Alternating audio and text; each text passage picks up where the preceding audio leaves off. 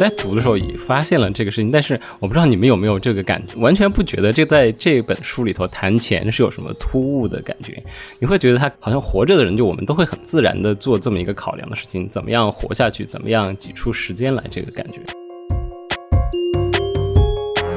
我觉得社会上存在着，包括像文科女内卷，这就是一种本质吧，或者就是女性现在好像不再被某一种我们熟悉的刻板印象规定，但又迅速的被另外一种是刻板印象规定。然后还有社会上很多像什么绿茶、凤凰男、程程序员、大厂员工，我相信每一个被这样框定的人都不会觉得很公平。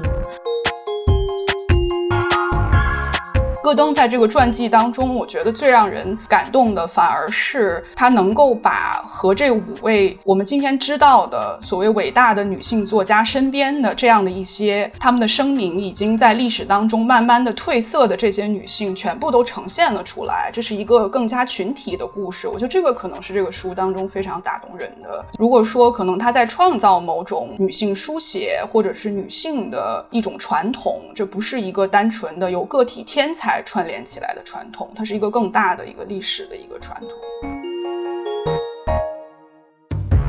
大家好，欢迎收听本期的跳岛 FM，我是今天的主持人肖一之。呃，今天非常高兴呢，跟我的两位好朋友，也是两位优秀的年轻女学者一起来录一期节目。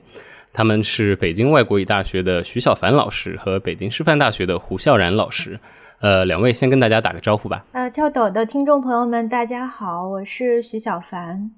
跳岛的听众朋友们，大家好，我是胡笑然。呃，之所以要强调两位的女性身份呢，是因为这个跟我们今天要聊的话题是紧密相关的。作为一期女性话题的男主持人，我首先要非常谨慎的澄清一下，我这个主持并没有任何的权威性，基本上就意味着我需要提前准备一个讨论提纲。然后我今天是怀着非常谦虚的心情来的，然后我觉得我的主要的工作今天就是来听大家聊天就可以了。呃，今天的话题是来自我们三个人最近出版的一本合译的书，英国作家林德尔·戈登的《破局者：改变世界的五位作家》。这本书选择了从19世纪初到20世纪末的五位作家，从玛丽·雪莱到弗吉尼亚·伍尔夫。戈登觉得他们分别是天才、临世者、法外之徒、演说家和探索者。他们来了，他们看到，他们离开，并永远的改变了我们。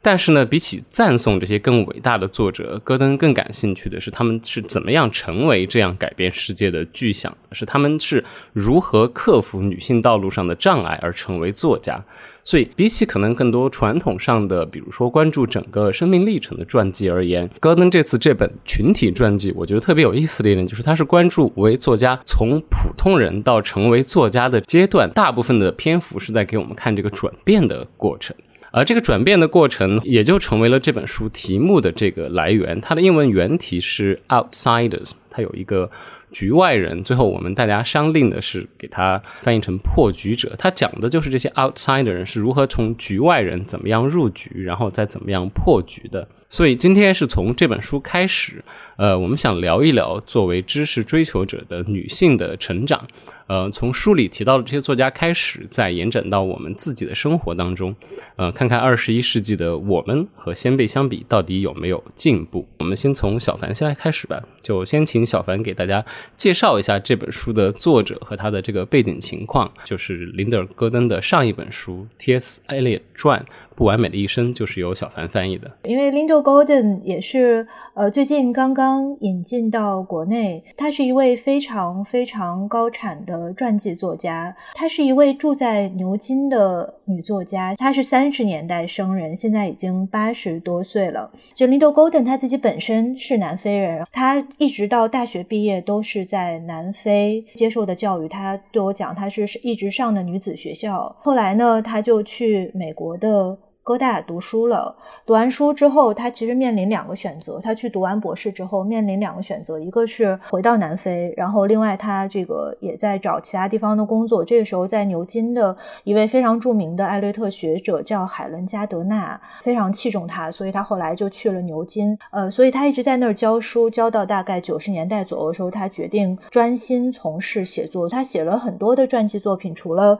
呃像艾略特之外，而且写了很多女作家，比如。比如说 Mary Wollstonecraft、狄金森，还有呃夏洛特·勃朗特，还有《沃尔夫传》，就是我们现在的这本《Outsiders》。刚才呃，小老师说它是一本群传，它非常致密，就它把非常非常多的信息压缩在了这五个章节的呃每一个章节里面，然后这五位都是女作家。我其实最感兴趣的也是她的这一系列的传记写作，因为我在读这本群传的时候，我就会发现她对这个材料的掌握，让人就是到了一种，呃，非常让人惊讶的角度。呃，然后后来，当你意识到他其实给各位传主他都分别做过传记之后，你会明白他有一个非常深厚的这个积累在后面，会带来一个特别有冲击的阅读体验的感觉。呃，所以我还蛮好奇，呃，大家就是像我刚才提到了，作为译者，你你知道做翻译就是其实是一个非常恐怖的细读体验嘛。当大家作为译者和读者读到这本书的时候，你们的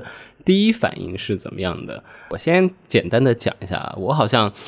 前期的工作我应该是什么都不知道的，我只是记得有一天我突然是小凡问我的吧，然后就我们就突然有了一个群，然后大家开始翻译了，呃，我就是这么样，有一种稍微比较懵的状态下拿到了这本书，然后我开始看的时候，因为呃，我我其实只翻译了一章嘛，我只翻译了呃，George Eliot 那一章，乔治艾略特那章，当我在看的时候，突然就意识到他在笔下写的那个艾略特是我熟悉又不熟悉的这么一个人物。呃，他里头讲的他的人生的这个时间线，我都很熟悉。他里头讲的那些作品，我也很熟悉。但是当他们被排布到一起，让我看到了他，呃，一个年轻的戈登自己的话来说，这个法外之徒，一个 outlaw，这么一个被社会完全孤立的女性，她是怎么样重新得到了整个社会的认可和接受，甚至最后成为了一个，呃，像一个解惑天使子一样这么一个存在的一位大作家的这么一个故事，是让我非常感动的。呃，大家稍微等一下，我先控制一下这个锅滚。就是惊吓他一下就搞定了。OK，我们继续。我刚读到这个书的时候，其实，嗯，第一个比较明显的感觉就是它有很强的一种日常感，因为它写的是这些女作家比较年轻的时候的一些故事，有很多的非常细琐的一些。家庭故事，还有人生八卦，有点像看偶像剧的感觉。倒不是说，嗯，所谓我们要写女作家，就一定要写人生八卦，就因为在那个时期，就是女性在公众的空间里，其实她本身能够施展的。嗯，范畴和施展的空间是非常有限的，所以他很多时候他的活动被限制在一个家庭的空间和家人和爱人和朋友等等。这个传记就是写的，让人觉得有非常非常多的这种家庭空间的一些细节。就说到可能就是读传记的一个最有意思的，呃，其实再伟大的天才和再伟大的作品，也都是在这些狗血和八卦当中酝酿的。所以我觉得这个传记看下来其实是很有趣味的。刚 Andy 笑然讲到了这本书它的日常感，我觉得部分原因也是因为从戈登他自己本人，在一个很高龄的状态下，他来到了这些女性作家的创作内部去思考，在充满了重重困境的这样一个外部条件跟家庭环境之中，一个女性如何能够突出重围，去过一个反传统的生活，或者是写一些反传统的一些。内容，所以我觉得他很多的他的想法是从创作这个李路的内部展开的。一个女性她如何能够在这个日常生活当中挤出时间来写东西？包括我特别着迷的还在于戈登，他很注重呃每个女作家她究竟需要多少钱才能够获得写作的财务自由？比如说呃，沃尔夫在呃一间自己的屋子里写是需要每年五百磅，然后他自己从自己小姑那儿继承的是两千。五百磅，而这个又比乔治·艾略特从他的父亲、从他的亡父那里继承的多了五百磅，就他。不停的在做这些金钱上的比较，就看一个女性她究竟需要什么样的一些社会条件来促成她的呃写作跟一些独立的思考。我在读的时候也发现了这个事情，但是我不知道你们有没有这个感觉，完全不觉得这在这本书里头谈钱是有什么突兀的感觉。你会觉得他给了你一个非常实实在在的这种感觉，就是你觉得对，这就是作为一个好像活着的人，就我们都会很自然的做这么一个考量的事情，怎么样活下去，怎么样挤出时间来，这个感觉。对，而。而且他们这些女作家之间，在这个钱的问题上也有一些差异。你会觉得有一些人，虽然他们都被称作是改变世界的作家，但他们有一些人格外的幸运，可能能获得更多的财产的保障；有一些人可能未必能得到。就比如他在这个施莱纳这一章就提到，当时施莱纳在英国出版这个。非洲农场的故事的时候，能拿到的钱是乔治·艾略特的很微小的这么样的一个一个部分，所以这个也是他在当中很刻意的在安排的这么样的一个关于金钱的一个细节。戈登在书里有写，就艾略特的书当时能够拿了那么多钱的时候，有一个中介人是一个很重要的事情，因为钱其实都是他的伴侣刘易斯帮他谈下来的嘛。呃，刚才小凡提到的两点，其实这个现实感除了这个钱以外，还来自有一个。我觉得就是对女性写作的一个非常重要的一个限制，就是所谓的这个日常生活挤时间的这样的一个问题。我在看的时候就记得艾略特那一段里头，他有一个非常呃明确的说法，就是年轻的乔治·艾略特，他是他他母亲去世了，然后姐姐也外嫁了，他就变成了要给父亲管家的那个留在家里的大女儿嘛。所以他要在倒黄油，因为那个时候家里的黄油都还是要手工从牛那里倒出来的黄油，他是在家里倒黄油，然后倒黄油是一个让他非常非常崩溃的一件事情，他就觉得自己的人生怎么可以做这么一个事情，就是在这种非常琐碎的日常事务之间，他居然还，尤其是考虑到这是一个十九世纪的女性，她居然还想办法说服她父亲。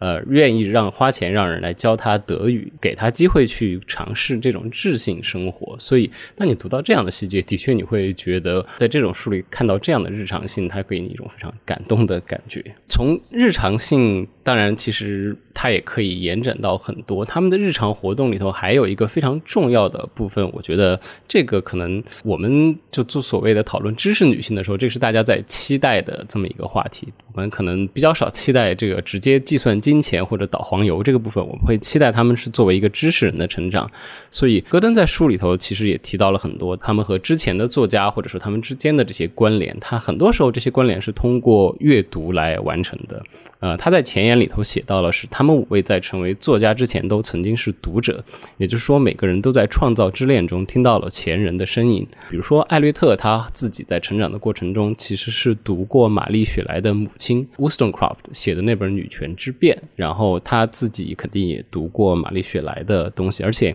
呃，我觉得戈登有一个比喻特别好玩，就是他艾略特出生那一年，其实是玛丽雪莱出版《弗兰肯斯坦》那一年，就会有这样的这种或者隐秘或者公开的关联。然后我觉得挖掘这样的这么一个。关联展示他们的阅读史也是这本书的一个亮点之一。我会比较好奇，你们在阅读的时候有注意到这项的一些关联和比较好玩的地方吗？然后你们觉得，就是作为一个传记而言，或者说作为给现代读者看的东西，我们来展示这种关联的意义在什么地方？它是不是就是像学术上的一种纯粹知识考古癖，还是有一个别的作用？刚才小凡提到了。这个戈登其实在写这本书之前，创作了很多的女性的传记，特别是在近些年，比如说他写了这个 Wollstonecraft 的传记，然后后面还有艾米丽·吉金森。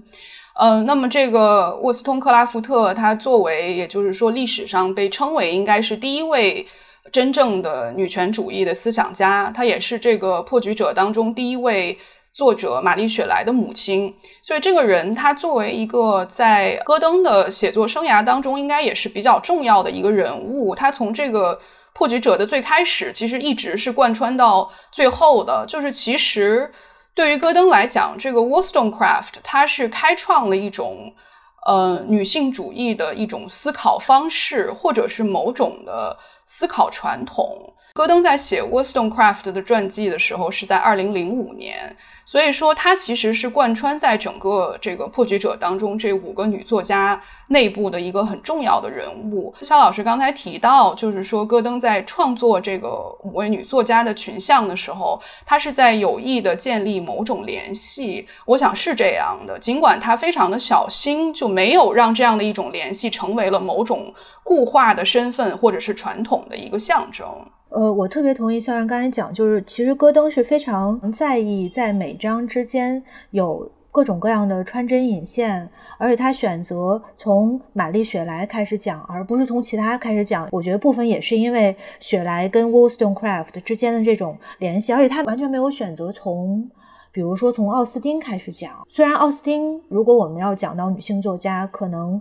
是我们浮现在脑海当中的第一个作家，但是她没有那么强烈的 outsider，就是她她完全是一个世俗社会当中，她还是多多少少是一个局内人。但是像我们这个玛丽雪莱，包括像我们书里这五个，还是完全不一样的。因为戈登他确实是在几章之间在穿针引线，因为就我们在翻译的过程中也会看到很多呃在几个章节之间遥相相呼应的时刻。就比如说拿这本书的题目《破局者》（Outsiders） 来说，在这本书里埋了很多关于 Outsiders 的线索。比如说，我去读第一章玛丽雪莱这一章的时候，嗯，让我。就是非常触动我的吧，就是戈登对一些被埋没的女性的关注。也就是说，我们现在的女性运动的成绩并不是轻易得来的，甚至不光是通过那些有名有姓的人物、有名有姓的运动争取来的。像我们这本书里的这几个主角，当然都是我们耳熟能详的名字。但其实戈登也在提醒我们，女性运动的成绩更是无数淹没无闻的叛逆者。的一些女性做出的被遗忘的微小的努力，这些叛逆者有的为此付出了生命的代价，但他们的努力积沙成塔，也影响到他们更有能量的后面的人。比如说像这个里面提到的 Claire Clairmont，她是玛丽雪莱的 step sister。这个应该是他的季姐吧，应该是他比他大才对。对对对，呃，这他是后来这被拜伦抛弃了，他后来又去了俄罗斯。他在俄罗斯当中，我们这本书里就写到，因为和雪莱以及和拜伦之间异于常规的关系被人们记得，但是对于未来的女性更重要的是，呃，他在这个时候所所选择独立人生是被他和其他独立女性之间的纽带所鼓舞的。他在俄罗斯的时候写信给玛丽雪莱，就说，呃，自由女性的数量在大大增加，为什么不成立？一个俱乐部建立一个他们自己的社会，一个女性的地下社群，这其实就是我们书名这 outsiders 的来源之一。而这个 outsiders 的声音，后来又在伍尔夫在一九三八年的《三个基尼金币》里面出现了。伍尔夫也做出了类似的呼吁，认为我们所有受过教育的男性的女儿都应该。这个建立这样一个 outside 这样一个我们不管是破局者或者是外来者的这样一个社群，让女性发出自己的声音，形成一个单独的女性种群。而在这两次呼吁之间，其实已经隔了大概有大半个世纪的时间，或者是接近一个世纪的时间。而且其实还有，就我们其实刚才一直没有谈到我们这本书里的另外一章，就是讲艾米丽·勃朗特的这一章。而无论是奥利弗·施莱纳还是伍尔夫，他在发出破局者协会的呼吁，当时他们其实都被艾米丽·勃朗特的《我的灵魂》。绝不怯懦这样的呃一个刚健有力的声音所鼓舞。实际上，呃，在去年我是在一九年的时候去牛津拜访过林德尔·格登，然后他跟我分享了一个关于这本书的小细节。他说。当时他的艾米丽·勃朗特这一章写的非常非常痛苦，因为资料太少了。他自己做过夏洛特·勃朗特的传记，所以呢，他当时就说：“那我能不能换成夏洛特·勃朗特？”然后编辑专门找到他说：“你必须围绕着这些空白。”写作，所以他最后写出了艾米丽·勃朗特这章，然后编辑认为是这本书里非常好的一章，所以大概就对。我要先插一下，提醒小凡一个非常忧伤的事实：去年是二零二零年，已经不是一九年了。我知道去年好像对所有人来说都是抹掉的空白年。真的，小凡刚才提到，就是说这本书它其实确实是在勾勒一个巨大的女性群体。我我也有非常相同的感受。就是说，尽管它确实是在勾连一个传统，那么肖老师刚才提到，就是说它可能跟我们学术上的这种书写传统有什么样的区别？我觉得主要在于，嗯，在学术上，可能我们建立某种传统，很多时候是建立在一些经典的作家或者是一些已经成型的、被人们所认可的。作品所勾勒出来的这么样的一个脉络之中的，但于对于戈登的这个传记，我觉得他应该是在非常刻意的做的一件事情，就是他在没有强调个体天才的重要性，反而是在向你展现，就是任何一个你所知道的名字，或者是任何你所知道的个体的天才，或者是一部让你称道的作品，它的背后其实是有无数的可能和他一样的普通人。那么。这里可能是女性所。勾勒出来的更完整的一个历史的图景，或者这些作家单纯的是因为生活当中有很多的幸运，让他们得以出现在了这样的历史的舞台上。说到我们这个书名的。翻译现在回头想起来，其实很有意思，因为它叫 Outsiders。其实它最直接的一个译名应该是叫局外人，对不对？那让我们想到了另外一个可能更有名的这个局外人的这部书，就是加缪的这个《let on je》。那么加缪的这个小说，它其实在英语当中也确实有两个翻译，一个就是 The Outsider，一个是叫 The Stranger，局外人或者是陌生人。但其实中文我们更多知道的是一个局外人这样的翻译。那其实所谓我们可以做一个很有意思的对比，当然加缪的这个局外人，他是一个。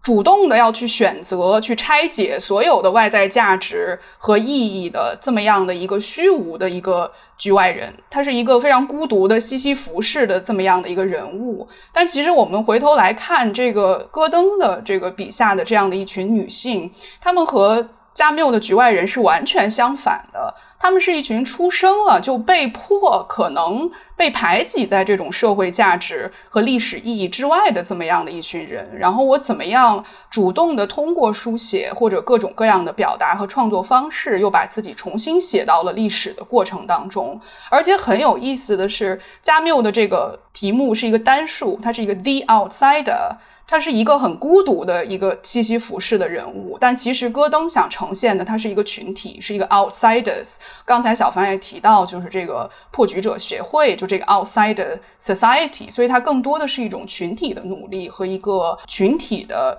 形象，包括在这些女性的背后和她们有联系、发生关系的，而且可以和她们发生情感共鸣的许许多多的，可能今天。已经淹没无闻的这样的一些女性，同样在这个书里占据了非常非常重要的位置。而且这些女性其实她们的才华也是非常的值得人注意的。包括还有一个就是很让人唏嘘的故事，也是很悲剧的一些，到今天我们可能都不记得她的名字的女性，那就是这个嗯施莱纳的这一章，他提到了施莱纳当时在伦敦的时候有一位非常好的朋友，他是这个 Eleanor Marx，也就是马克思的这个。小女儿艾莉诺·马克思，其实，嗯，这个艾莉诺·马克思她本人，嗯，大家可能知道，她是《资本论》非常非常重要的一个编辑者，还有翻译者。她为她父亲的工作，嗯，做了大量的这样的一些辅助性的工作。当然，她后来自己也是非常的悲惨，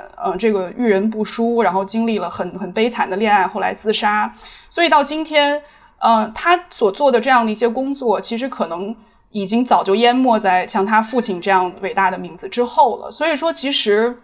戈登在这个传记当中，我觉得最让人感动的，反而是他能够把和这五位我们今天知道的所谓伟大的女性作家身边的这样的一些，我们认为好像。她们的声明已经在历史当中慢慢的褪色的这些女性，全部都呈现了出来。这是一个更加群体的故事。我觉得这个可能是这个书当中非常打动人的一点。如果说可能他在创造某种女性书写或者是女性的一种传统，这不是一个单纯的由个体天才串联起来的传统，它是一个更大的一个历史的一个传统。所以，我其实有一个感觉，刚刚跟大家这么聊下来，就是其实我们说的这个群像这个传记，其实远远不止五个人。你会感觉去读这五个人，就好像是五个通道和五个不同的入口。当你通过这五个人进入五个不同的历史瞬间的时候，你会碰到更多的人。还有刚才笑然讲的艾琳诺·马克思的故事，我还可以再补一个。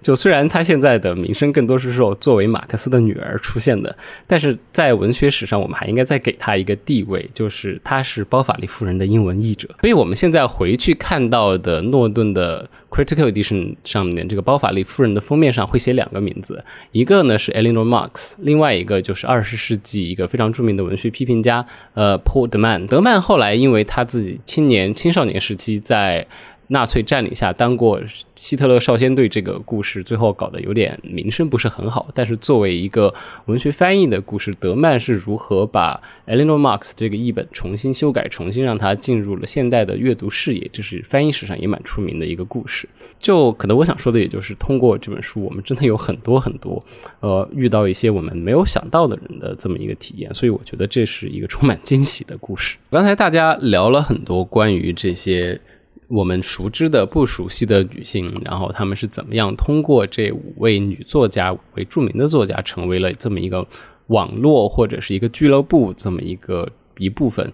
然后我们也提到了，戈登在这本书里似乎是在。构建某一种传统，但是他并没有把这个事情做得非常的明确。他可以通过各个章节之间的这样的回环映照，给读者提供一个潜在的脉络。但是他好像拒绝来构建一个所谓这么一个纯粹的女性写作的传统。呃，我其实还蛮好奇的，因为通常情况下，当我们平时来讨论女性写作也好，或者是女性呃作为女性知识人面对的挑战也好，很多时候你会听到一个关于这个女性传。传统的这么一个讨论，我会好奇，就是你们两位觉得这样的一个传统，它是真的存在的吗？或者说，你们觉得构建这么一个传统的意义是正面的还是非正面的？你们觉得是不是真的有一个纯粹只存在于女性当中的传统？我觉得这个问题可能在今天是一个很大的悖论。它在某种历史境况之下，当然它是有意义的，但是它一旦被固化了之后，它形成了某种本质主义倾向的。一种说辞和说法，那它就会排挤掉很多其他的东西。很简单的说，比如说我们今天在大学里面开一门女性写作或者女性小说的课。呃，你会想象会有很多的男生同学来来选这个课吗？可能未必是这样的。所以这个问题反而其实很想问肖老师，就是你作为一名男性学者或者男性读者，如果你看到就是一本书是以女性书写或者是女性传统以及女性写作，呃为这个标题或者是呃为出发点的这样的一个嗯。作品你会感兴趣吗？或者是说你为什么会感兴趣？或者你为什么会不感兴趣？我感觉我好像刚刚丢出去一个进攻法咒，然后它现在被反弹回来了。我想了一下，我可能现在为止读过的，像你刚才说的以女性写作为题的，或者是这样为主题的这些书和作品，要不然就是他们是偏向于历史性的写作，我会对一些偏向历史性的写作会有格外的热情，就是我会。知道这本书里头如果有更多的历史细节，然后要不然就是这个作者他会给我一个对于整个文学传统和写作有一个不同的切入跟思考的机会，要不然就是他在讨论一些我非常喜欢的女作家。之前前段的时间的时候读过呃一本书叫《房间里的阿尔及尔女人》，呃是短经典系列里头的一本书。然后那本书的，它是一个阿尔及利亚女性作家写的嘛，然后她采取的视角就是一个非常回环绵延的这种女性的视角，她的一切看待呃这个大历史的这个视角都有点被抽掉了，而是看那些阿尔及利亚独立战争时期，然后法国占领时期的这些女性，粗看一下，它是一个回环的这么一些生命故事，就是不同的女性不停的被男人欺骗、被男人抛弃，经历生育还有哺育儿女的痛苦，然后如何在这样的生活当中坚持下去，然后小说里同时也充满了各种烹饪的气味和花香，然后它是一个侧重于身体感知的这么一个文本。我当时读下来会觉得。哦，OK，呃，这个可能会是我想象当中，如果是说一个本质化的女性写作，如果我有任何的这种刻板印象的话，我会觉得它是像我刚才说的这种偏向于身体描写、偏向于感知和感官的这么一系列的文本。就是作为一个男性读者而言，我对女性写作的兴趣点可能是从这些地方出发的。我的确也不会特别热爱去读一些。板着脸来要告诉大家如何成为优秀女性的这种女性写作传统的这样的书，那本著名的《阁楼上的疯女人》，我努力过很多次都没有把它看完过。说到这个女性本质主义化的这种女性的传统，我觉得戈登在他这个书里面其实是。非常刻意或者是非常谨慎的要去回避的一个倾向，包括我记得之前小凡在采访戈登的时候也提到了一个细节，也就是说，沃尔夫的姑妈当时曾经参加的一个今天可能被很多人忘掉的，就是这个反对妇女投票权运动的。这样的一群一个群体的声音，因为其实这个 suffragette movement，呃，前些年还拍了一个关于这个运动的电影，是这个女权主义运动当中非常非常重要的一个章节。但其实恰好像沃尔夫的姑妈这样的人，当时和很少数的一群人是反对这样的一个运动，他所宣扬的将女性的身份本质化，而且让女性去简单的复制。男性在法律上的权益，然后以至于不会去放弃暴力方式的这种社会运动，或者是激进社会运动的这样的一种形式，包括其实施耐纳当时也对这样的一个运动充满了这个批判的精神，所以说。嗯，其实戈登如果他是确实是在创造某种女性的传统，他其实也是在非常努力的去批判将女性的身份本质化的。现在在我们的历史当中，或者是女性写作的这个历史当中，呃，已经做过的这样的一些将女性的身份去本质化的这样的一些工作。顺道顺着校长刚才说的这个关于当时那个女性投票运动和反女性投票运动的这个事情，我突然想起来，戈登在书里也提到了艾略特的这个问题。因为乔治·艾略特其实一向是被认为是一个非常困难的，就讨论他的女性观的时候是一件非常困难的这么一个人物。因为他虽然自己本身是一个非常特立独行、非常反叛的人物，他自己真实生活中做的很多事情，切切实实的推广了女性生活的可能性。但是如果你要去问他本人人，他很多时候是会反对这样的事情的。像投票权这个事情，他在书信里头是说，他觉得现在的大多数的女性还没有做好享有这种权利的准备。他们还没有让自己有权利配得上这样的这么一个东西，这是艾略特非常引起过很多纠纷的这么一套言论。他甚至很出名的一篇评论文章，艾略特写过一篇评论文章，我觉得放到现在可能没有哪个女评论家敢用这个题目了。艾略特那篇评论文章叫什么？纯女作家的纯小说，对。你可以想想看这样的一个题目，所以的确会有这样的这么一个复杂性存在在这里。然后我同意校人刚才讲的这个，就是戈登他在整本书里头都在避免，好像就是某一种进步的女性应该是一个什么样子的。你其实很难在他的这些书里头，他的这些传记里头找到一个所谓的圣人一样的这样的一个存在，他根本就不回避他们犯下的种种问题。对，刚才你们两个人讨论，然后让我想到很多，因为刚才肖老师讲这个乔治艾略。特，他也是，他跟这个沃尔夫的姑妈小姑都是。反对女性投票权，而且沃尔夫其实也走了类似的路，包括你刚才讲这个乔治·艾略特说女性未必配得上，其实沃尔夫也有一个类似的，我们现在看来是比较危险，但是闪动着乐观的、积极的光芒的一个话，他是说这女性她的能力也好，她的资质也好，能不能配得上这个社会对她的这一系列要求，这是需要。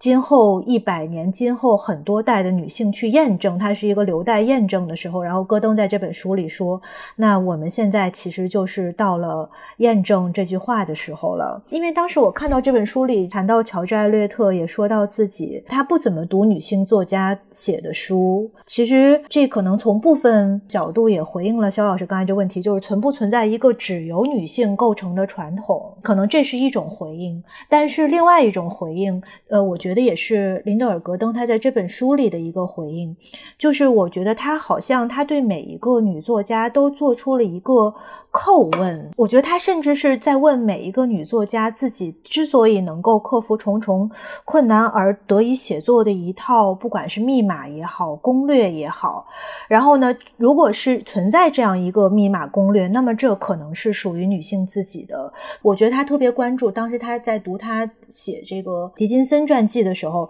他特别强调，就狄金森在照顾全家人起居的过程中，跟他跟他的父亲之间有一个君子协定，就是我每天要有这么多的时间，大概是在夜里的这一段时间是专门用来写作的，这就是他完全受保护的时间。再比如说，他专门提到沃尔夫在《The Voyage Out》他的第一本小说里里面的这个女主角叫 Rachel Vinrace，嗯，她是用做数学这种方式来让自己跟世俗生活切割开来。就这些女性自己有的，不管是密码也好，她们的一套跟世俗的日常，还有跟一些常态的生活做切割的这样一套方式，我觉得如果有一套女性内部的传统的话，可能。可能是这样的一条线索。呃，对于刚刚你描述的这个女性的密码而言，呃，我觉得可能需要补充一点，就是可能会把你的意思讲得更明显。我猜啊，我就是因为很多人听起来，他对所有的知识人而言，如何保卫自己的时间似乎都是一个问题。呃，但是对于女性而言，这件事情它是尤其的难，因为可能对于大多数的男性而言，你要找一个这是我工作的时间，你会。就会是一个非常非常冠冕堂皇的借口，就可以把所有的人推在外面了。而对于女性而言，相应的那些被男性推出来的责任，照顾家庭也好，赡养老人、照顾小孩、买菜、打扫等等，这样的责任会好像是天然的，就在某一种社会分工当中，它成为了女性的角色。所以，对于女性作家而言，的确是如何要切出这么一块时间来，就会显得尤其的难。然后我刚才在说的时候，我也突然想到了，就是伍尔夫。伍尔夫在呃他一个人的房间里头，其实也写过我们刚才说的这样的这个女性如何保护自己时间的困境。他有写到，应该是伍尔夫在当时在想象奥斯汀创作的那个环境。他就说，你想一下，他是坐在客厅里头，所有的人都在走过，然后没有人会觉得他在做正事。然后他写两行，有人过来的时候，他还得把它盖住。他是要在这样的一个环境下来写作的，所以的确是自然来说，女性的写作相对于男性来说有肯定是有这么多额外的挑战。包括刚才我可能又想到一点，就是说还是关于这个所谓的女性的某种特殊的密码也好，传统也好，可能戈登写这个传记或者是传记文学本身，我觉得是嗯。在帮助我们，不光是说重新认识女性写作，可能它更多的是想让我们去扭转我们怎么去看待文学写作本身，是不是要无限度的去推崇。它作为一个精美的这个文字的艺术品，还是说更多的要把它和它所生产的背后的这样的一些生命的境况联系起来？这个可能不仅仅是对于女性作家适用，对于男性作家也同样的适用。当我们看到可能是这些女性作家需要在很繁琐的。日常的这样的一些工作当中去寻求到写作的时间，那可能对于很多出身卑微的男性作家来讲，他面临的这样的一种生存的困境是完全不少于女性作家的。嗯，所以更多的他他并不是说单纯的让我们去看女性写作本身，是让我们重新去看待。文学作品，或者是成熟的文学作品背后，它到底有一些什么样的故事？它能够成型的原因是什么？或者是？嗯，他背后的人生到底又是什么样子的？我觉得就是校园刚才讲的非常好，它是一个复杂性的这么一个问题。任何一个单独的面向，其实我估计都很难去概括一部优秀的文学作品。就你很难用一个标签就把一个人贴完了，对不对？你不能说这个作家她是一个女性，然后一切都围绕着她展开；然后反过来，你也不能说这个作家是一个男性，一切都围绕这一个身份标签来展开。呃，就前段时间有一篇在我的各种社交媒体上都出现了的一个。文章叫《文科女在内卷中心》，不知道两位文科女有没有看到？其实就这篇文章，它里头讲的一个大意的故事，就是好像现在文科教育它变成了一个你要花很多钱，然后最后甚至拿到了博士学位，然后发现它也是一个入不敷出的这么一个现实状况。整篇文章的感觉就是好像你学了这么多丰富的理论知识，但是最后它还是没用。呃，所以这样的一篇文章就。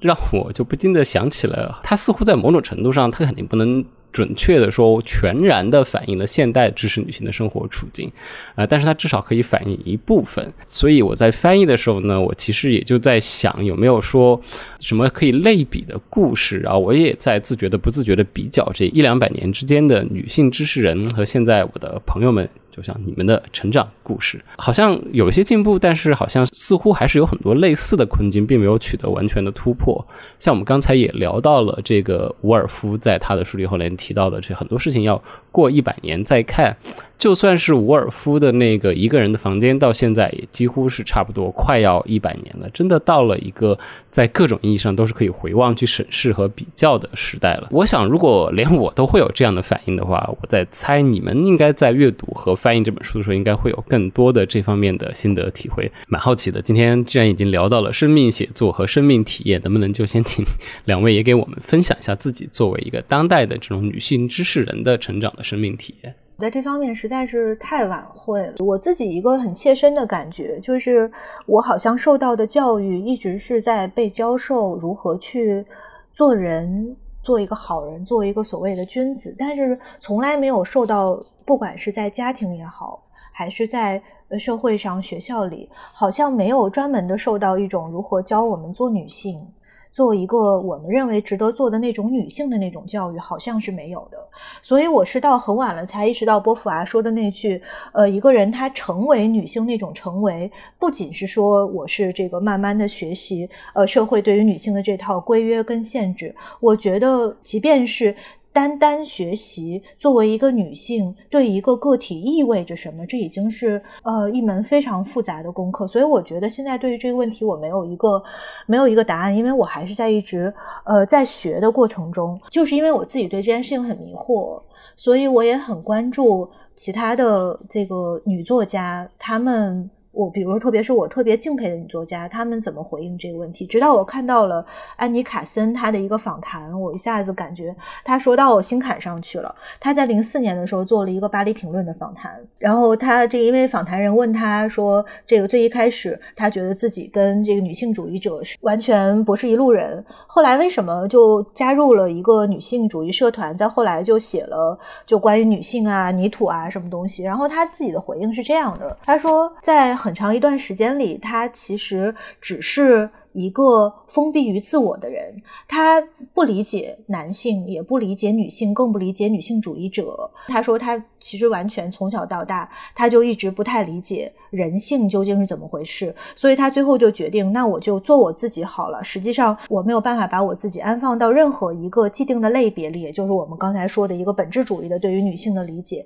那你就做你自己，然后拒绝任何其他试图定义你的各种词汇也好。或者是一些范畴也好，然后他说他其实这样的一个过程一直持续到了四十岁，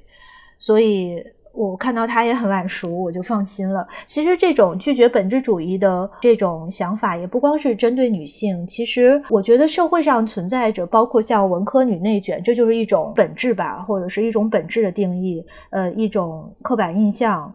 嗯，就是女性现在好像不再被某一种我们熟悉的刻板印象规定，但又迅速的被另外一种是刻板印象规定。然后还有社会上很多像什么绿茶、凤凰男、程程序员、大厂员工，我相信每一个被这样框定的人都不会觉得很公平，都觉得自己是例外有溢出的部分，这就很说明问题了。所以我觉得从这个角度来说，《Outsiders》这本书恰恰给我们提供了一个借鉴，就是如何用创作，不管是艺术的创作也好，或者是作为一个女性也好，一个。人也好，他的自我创造来打破这种既定的范畴。尤其对于我们来讲，每次提到不管是女性知识人、知识分子，带有女性的身份，都让我们非常焦虑，因为本身这样的一个身份带着太多的这样的一种限定，或者是呃一种本质化的这种倾向。那么，我想。引一个葛兰西在讲知识分子的时候非常著名的一个话，一个分析，就是说所有的人其实他都是知识分子，只不过就是有一些人。呃，才能够在社会上扮演知识分子的这样的一个功能。那么，对于女性来讲，我想，任何一个其实她在追求知识，不管是通过什么样的方式，或者是把追求智性的成长作为自己人生非常核心的一个任务的这样的女性，其实她都可以被称作是女性知识人。只不过有一些女性可能是由于幸运也好，或者是有一些比别人更优越的条件也好，能够比如说在受教育的这样的一条路上走得更远，受到更优等的教育，或者是像我们可以去从事在大学里面可能专门去从事知识生产和知识传播这样的一个行业。但其实说回来，在今天就是整个的这个大学的知识生产已经非常的产业化的这种情况下，就是作为一个女性。的大学教师或者是知识分子，她所面临的困境和所有的职场女性所面临的困境其实是没有什么特别本质上的区别的。那么还有很多问题可能不是单纯的一个性别问题可以概括的，包括比如夏老师刚才提到这个文科女在内卷中心的这篇文章，感觉其实有一点标题党。我很想看到另一篇文科男在内卷中心的文章应该是什么样子的，可能会更悲惨。所以，包括我想到，就是，嗯，之前有有一位南非的诺奖的作家叫戈迪莫 （Naiding Godim） 他在种族隔离期间的南非，当时是非常有名。他是拒绝自己的任何的和女性相关的身份，包括当时在南非的这个激进的政治斗争当中，很多女性专门的组织了这些女性的读书会，然后戈迪莫是拒绝去参加的。所以在可能。一个社会问题更加错综复杂的社会，当我们把女性或者是性别这样的一个问题放在台面上来讲的时候，当然不是说这个问题不具有它的合法性，它当然具有它的合法性。但很多时候，如果在过分强调这样的身份，反而其实。嗯，去掩盖了很多其他的更加错综的问题，所以这个也可能是刚才小凡说到，我觉得我们也都还在成长，所以好像很难真正的分享一个成长经历，所以这些复杂的问题，我觉得我们都还在解决当中。当然，这也可能解释了为什么我们在提到一个女性的身份或者是女性知识分子的身份的时候，其实充满了焦虑和。无奈，并不知道怎么样真正的去给他一个合理的答案和解释。呃，我可以先顺着笑然刚才讲的 说一下，就如果真有一篇文科男在内卷中心的话，我觉得写出来跟那篇不会有特别大的本质的区别，因为这个你受到的文科教育没有办法马上变现，这个事情它其实不分男女，就是说可能女性会因为比如说像生育惩罚这样的事情碰到更多的障碍，但是男性并不会认为你没有这件事情，你受到的文科教育瞬间就可以多变现很多，也没有，因为那篇文章它其实核心的就是你花了很多钱，最后发现好像有点入不敷出这么一个感觉，一个得不偿失的东西。那我觉得你要是抱着这样的态度来对待任何的这个，呃，我其实这个不是教，不光是文科教育，对待任何的教育，恐怕都是这么一个状态的，你都会觉得你的投入和收益是不成比例的，至少短时间之内。嗯，对，然后再顺着刚才两位都有提到的一个关于成长和学习，就是如何怎么样成长为一个不光是女性或者成长为一个个人这么一个漫长的过程。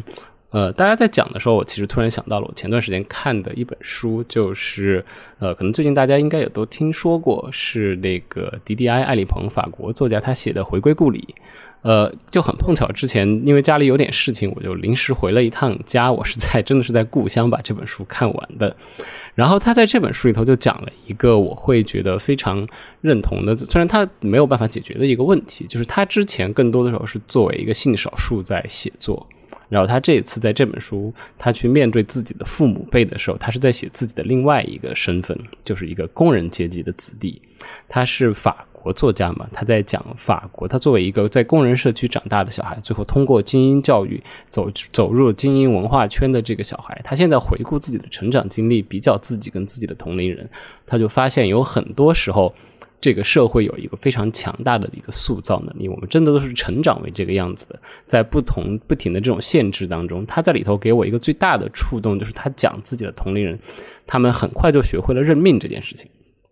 就可能还在中小学的时候就知道自己是工人家的孩子，以后也考不上大学的，就没有也不会对学习这件事情有特别大的兴趣，想的都是尽快毕业，这样可以去做工，这样可以挣钱，然后不再去想特别多的那个事情。在他的眼里头，之前某些左派评论家会非常盛赞的这个左翼的工人文化，好像在他看来成为了一个非常有限定性的这么一个东西，好像会变成某一种。洋溢着男性气质，然后但是同时又限定人、限制人知识发展的这么一个东西。呃，当然，呃，他的这个书的最后，他也没有办法提出这么一个解决的办法。呃，他只是在描写当当大家最后都因为自己这样不同的选择，最后成长成了不同的人，你会知道一个非常。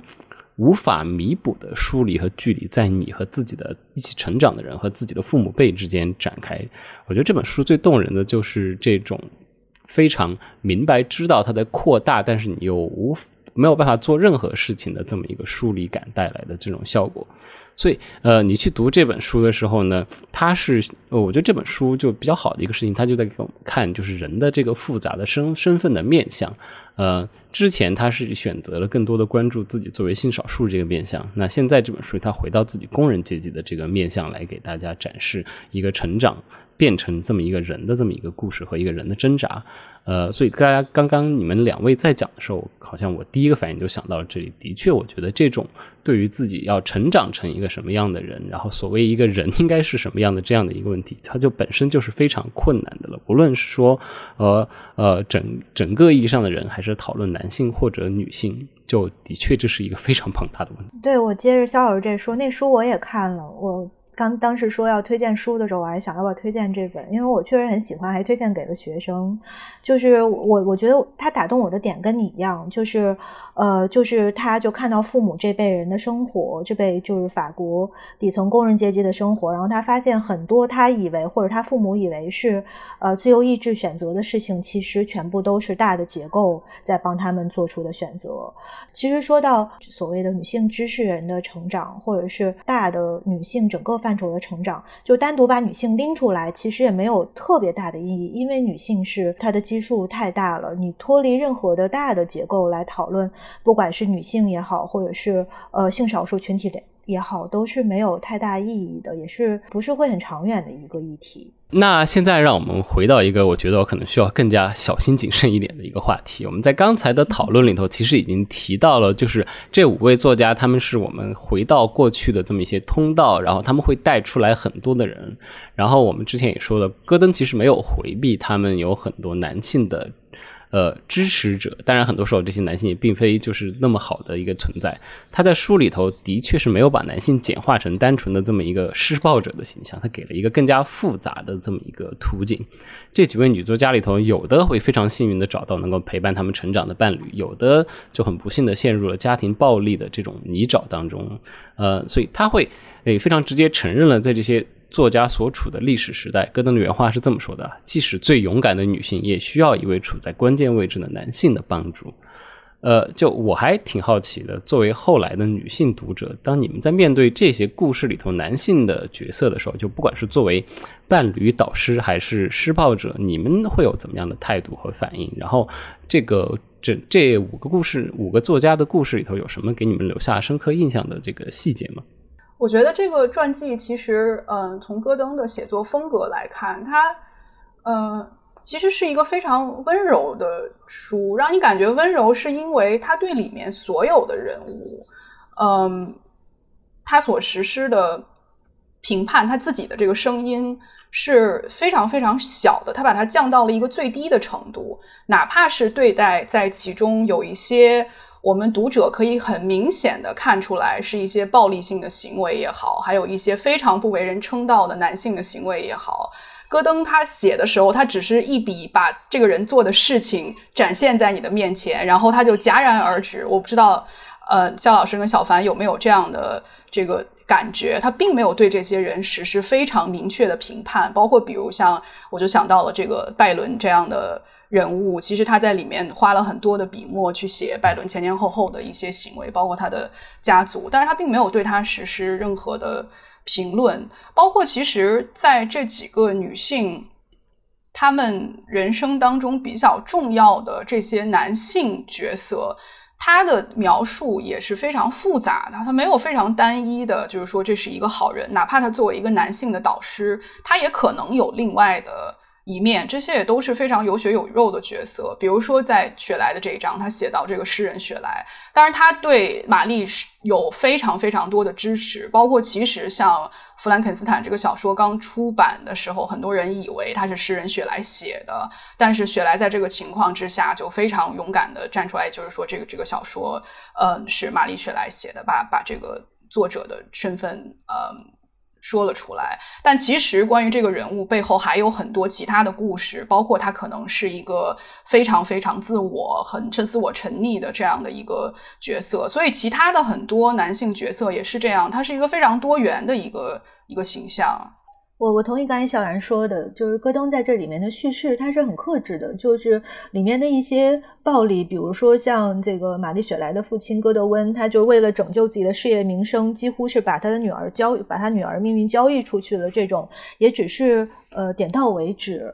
嗯，我其实想想关于这件事，我想聊的是，可能是另外一个角度吧，就是嗯，像。像你刚才讲，就即便最勇敢的女性，也需要一位处在关键位置的男性帮助，或者说有一些女性，或者这些女性作家，她们或多或少的是，呃，不管是策略性也好，或者是天然的也好，呃，也在寻求身边的男性友人的帮助。但是我还想再继续说一下，就是这些女性作家，她们在寻求男性的帮助的时候，可能会引起另外一些。更激进的，或者说不屑于这样做的一些女性艺术家的反感，比如说，我当时读到另外一位呃很有名的，在当时比较有名的一一位，也是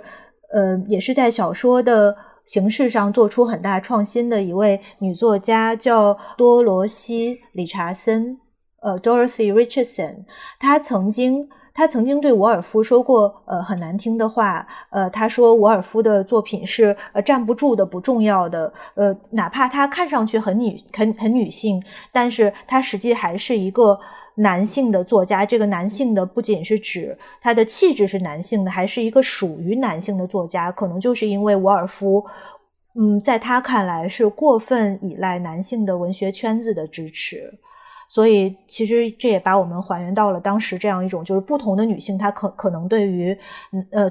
多大程度上依赖男性，多大程度上吸取男性团体、男性圈子能给她带来的资源，其实是充满争议的一个话题。嗯，说到就是说，很多的这样的一些女性在和不管是接受男性的帮助，或者是在和男性的关系，时常会受到很多。呃，所谓的可能一些其他的女性主义者的这种道德评判，呃，我可以再补充一个，就是刚才提到的，就是对戈登也很重要的这个女权主义的思想家，这个玛丽雪莱的母亲，这个沃斯顿克拉夫特，她其实也是在后来，嗯，被很多的女性主义者不耻，就是认为她是一个荡妇，因为她对于情感以及婚姻是过分依赖的，就是她认为，就是女性的成长当中不能够。呃，脱离这样的一种和男性之间的关系，但是呃，其实我觉得戈登在这个书当中，确实他他对这个问题是有另外的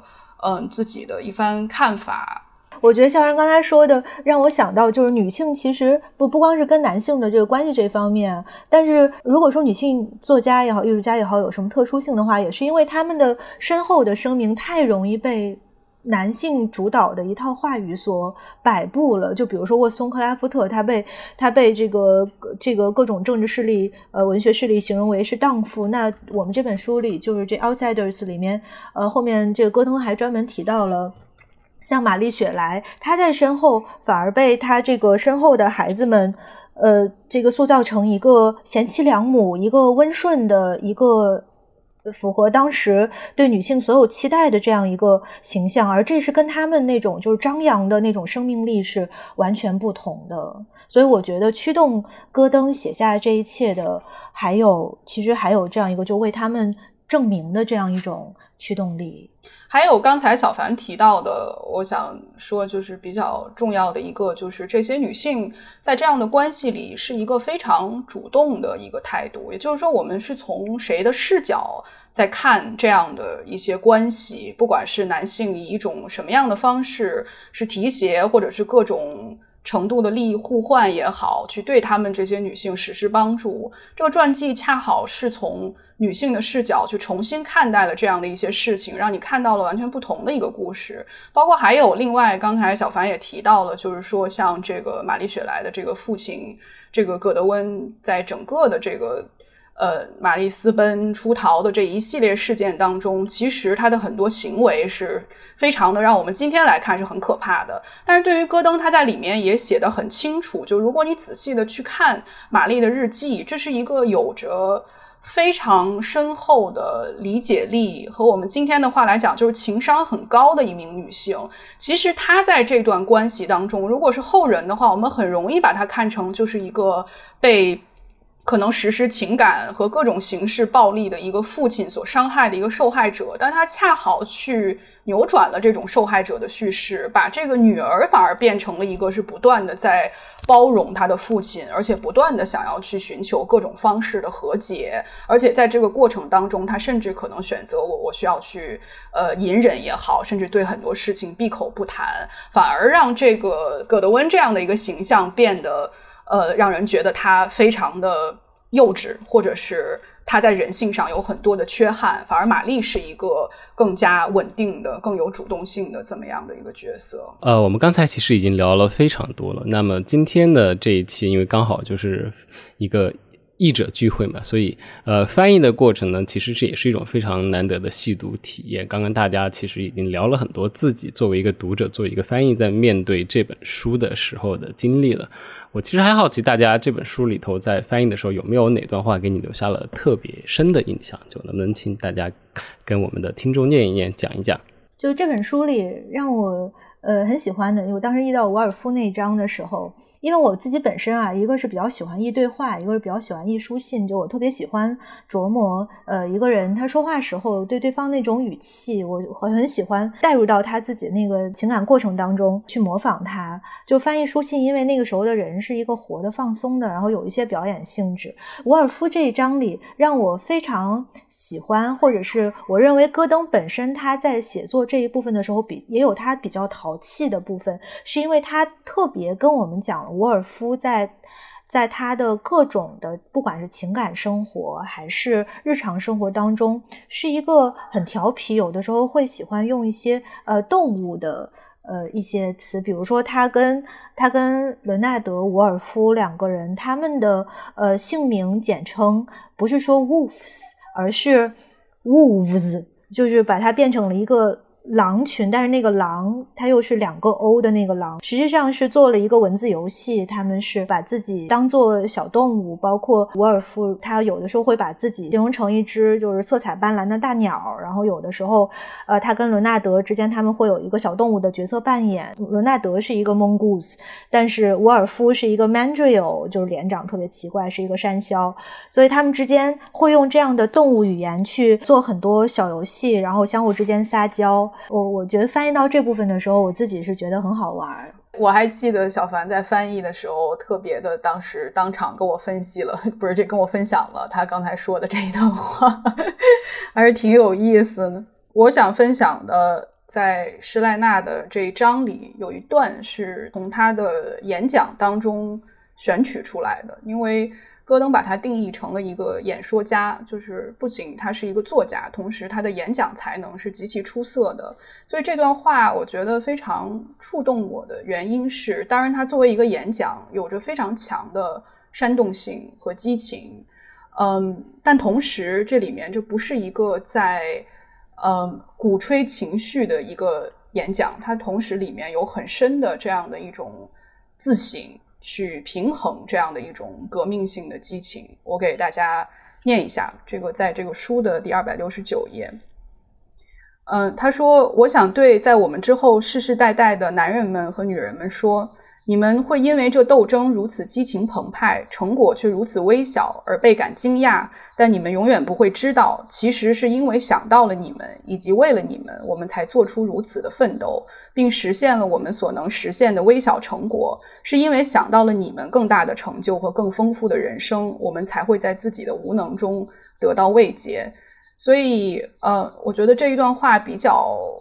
触动我的是它当中所容纳的那种对于未来的希望和那种非常昂扬的革命般的斗志，以及对自己的能力的有限的一种非常深度的自省和认识，在这两种力量当中所产生的一种张力。嗯，是的，我刚才读到这段，就我们在自己的无能中得到慰藉，还是挺触动我的。那这本书里其实这样的细节还挺多的。呃，我想跟大家分享的是我翻译的那个那一段艾略特那章里头，艾略特写给士宾赛的求婚信，就是哪怕在我们这个年代，女追男的这样的一个故事也是额外的勇气，何况是在十九世纪，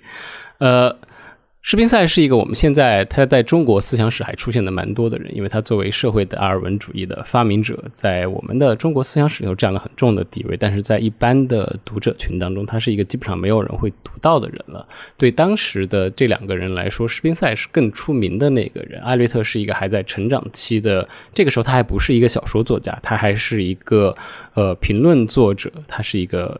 在媒评评论，在威斯敏斯特评论当主编，匿名当主编的人，然后他在他们两个人的感情迅速升温的时候，他给斯宾塞写过这么一封。呃，被林德尔·戈登自己他用来和《简爱》当中简爱向罗切斯特先生表白的那一段用来对比的这么一个呃一封信，呃，我当时翻译到的时候也觉得有对我有非常大的触动。就是一方面，他的语言，他其实我们现在回去直接看，你还是会觉得他是很十九世纪的、很压抑的这样的一种把自己的姿态摆得非常低的这么一个语言。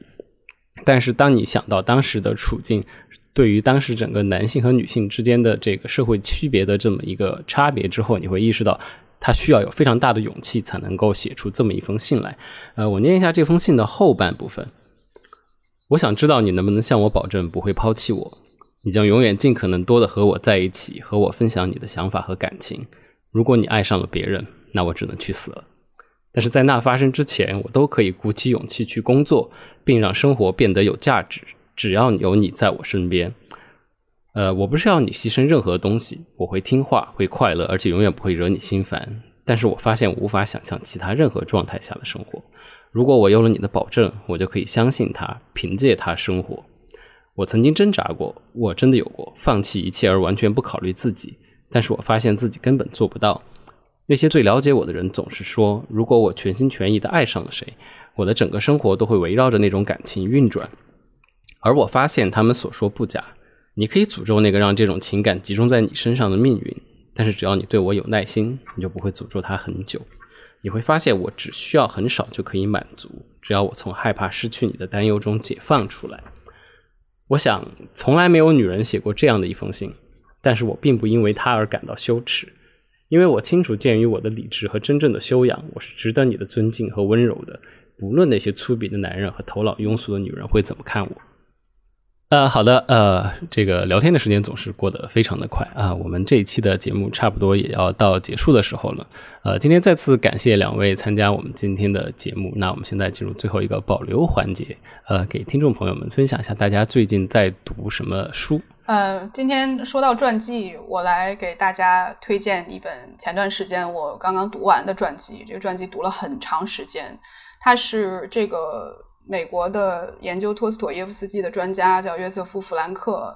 呃，他有五卷本的非常长的托斯妥耶夫斯基的传记。当然，我看的是第二本，叫应该是《苦难的岁月》，翻译成中文。呃，他讲的主要是托斯妥耶夫斯基在年轻的时候被流放到西伯利亚，嗯，坐牢的一段时间的。经历，而且他在这个时间，在成为那个之后，我们大家都非常熟悉的大作家托斯妥耶夫斯基之前所经历的非常重要的一个精神上的蜕变。那么，我比较向大家推荐这本书，我觉得主要也是像我们刚才讲的。看传记的一个很有意思的地方是，你会发现你过去读到的那个文学作品，或者是你知道的这个文学作家背后，他在成为这个伟大的作家之前，他所经历的不一样的一种人生的细节，包括可能这些细节以一种什么样的新的方式进入了你更加成型的这样的一些作品。所以这个是我要推荐给大家的这本书。我今天推荐的书跟传记呃没有太大关系，是因为马上要开学了。然后我就把我案头上那本就朗西埃的那本《无知的教师》那本书拿出来了，也是为了把自己摆在一个应该放的位置上。这本书，这本书其实最早是一九九一年出的法语版，然后呃，二零二零年就是去年，去年呃，赵子龙呃这个做了一个中文的译本。然后其实这本书它。它的内容就是从它它并它并不是一个小说，它当然就是一个呃朗西埃对对于一个呃真实发生的事件的一系列的阐释，呃，它就是讲了十九世纪初一个呃一个名字叫雅克多的一个教师，他到比利时的鲁汶大学呃教法语，然后他就是通过他不是通过我们呃日常那种教语言的呃这样一系列方法。呃，传统的方法去教，而仅仅就是把这个呃，这个一本这个叫 Telemac 这个书给给学生们自己读，因为就是他不懂学生的母语，没有办法交流，所以只能让学生自己读他的呃这个法语跟他们的母语之间的对照本。后来发现学生最终学得了法语，那他为什么采取这样的呃一种教学方法呢？在朗西埃的解读当中，呃，就是因为如果我们采用一种传统的语言教学，呃，或者是一种这个。这个传统呃灌输式教学这样一种解释式的教学法的话呢，它其实暗暗示了一种老师跟学生之间的呃一种知识上的不平等关系。但是这样让呃是完全把学习知识的自主权交给了呃学生，就是不在智性上施加压力，所以这样就达到了一种呃具有解放意义的普遍教育。当然了，我之所以看这本书，是因为前段时间在 R Forum 上有一篇王钦写的文章，他是专门比较了1991年朗西埃的这本书跟这个丙谷行人的。一九九二年的探究一的呃，这样这这本书里呢，呃，他他对于不同教学法的一种探讨。如果说呃，朗西埃所采采用的这种是呃，基于语言教学的不同的权利关系当中提取出来一种普遍教育的可能性，呃，那么。这个丙谷行人他的一种暗暗啊，这个暗自的一种回应，就是这个教师所采取的这个教的呃这一方的权利。并不是那么的稳固，教跟学之间，实际上教是要顺从于学，就是你作为教的一个主体，它是要顺应于呃对方，就是学生接受的这个他者的这样一种呃不稳定性，所以其实这个权利关系并不那么稳固，所以教学实际上是也是一种他称之为是呃文学教育，也就是基于他者不可知基础上的那种这个交流，所以呃我我觉得我这。不管是读这篇文章，还是读呃朗西埃这本书，都很有启发。虽然它并不是一个传统意义上的一个教学法，或者说它并没有任何呃实践性的一个呃作用，但是它能够帮助我摆正一个这个一个自己的位置，大概是这样。我觉得实践当中，如果你采用这个教学法，可能会导致教学事故一级。我今天要跟大家分享的一本书，就是我刚刚才意识到，它和我们今天讨论的这本书在某种意义上构成了一种互文和对话，因为它的题目就叫《The Five》，呃，主标题，然后副标题叫《The Untold Lives of the Women Killed by Jack the Ripper》。如果我们今天在讨论五位十九世纪，大多数十九世纪、二十世纪初的著名的女性的话，这本书会带让我们看到五位非常非常普通的。百分之九十的十九世纪女性，她们的生活其实是怎么样的一个形态？这些女性她之所以进入历史的聚焦点，就是因为她们最后悲惨的这个结局，她们被这个其实我们并不知道是谁，也不知道她到底叫什么名字，是男是女，而是由这个十九世纪媒体创造出来的怪物开膛手杰克杀掉了。嗯，这本书是关于这五位女性的传记。呃，她是一位呃，女是一位女性历史学家，呃，Hallie Rubenfeld 写的。然后一九年的时候拿过英国的一个还挺重要的历史和非虚构写作的这么一个奖。而且这位作者他在这本书里头其实打破了一个非常重要的，之前很在这个流行文化叙事当中都快成为常识的一个。这么一个迷思吧，就是这个五个受害者杰克杀的其实是伦敦东区的妓女，怎么怎么样？呃，如果你现在去看大英百科全书，大英百科全书的关于开膛手杰克的第一句还是他杀了五个妓女，但事实上，呃，根据 Rubenfeld 调查，他们这五个女性在被杀害的时候，没有一个人是妓女，这是一个十九世纪。父权和传媒合谋制造出来的一个神话，就是非常不幸的，它一直的传播了下来。所以这本书其实读下来会对很，呃，一方面你可以对十九世纪普通人的生活有一个非常物质化的日常的这么一个了解，另外一方面也会打破很多，让你意识到我们没有必要呃再继续去重复这么一个父权的神话。啊，我听说的好像是他们最近在筹划中文译本，所以如果呃想等译本的同学也可以等一下。今天再次非常感谢两位来到我们的跳岛 FM 参加讨论，今天又度过了非常有收获的一天。那我们这一期的节目就到这里，谢谢大家收听本期节目，呃，各位听众再见。各位听众再见，拜拜。感谢你收听本期跳岛 FM。你可以在节目的文字信息里查看我们提到的作品，我们也将音频节目的文字版本整理在了跳岛的微信公众号上。欢迎在评论区留下你的感想或者建议，帮助我们做得更好。如果你喜欢这期节目，也欢迎你在社交媒体上分享，把跳岛 FM 推荐给你的朋友，或者在苹果播客上给我们五星好评。跳岛 FM 可以在苹果播客、Spotify。小宇宙或其他泛用型播客客户端上收听，也会在网易云音乐、QQ 音乐、喜马拉雅、蜻蜓 FM、荔枝 FM 上同步更新。你还可以在微博和微信公众号上找到我们，或加入跳岛的听众群与我们交流。加群的方式是添加小助手微信号 tdfmzs。我们下周见。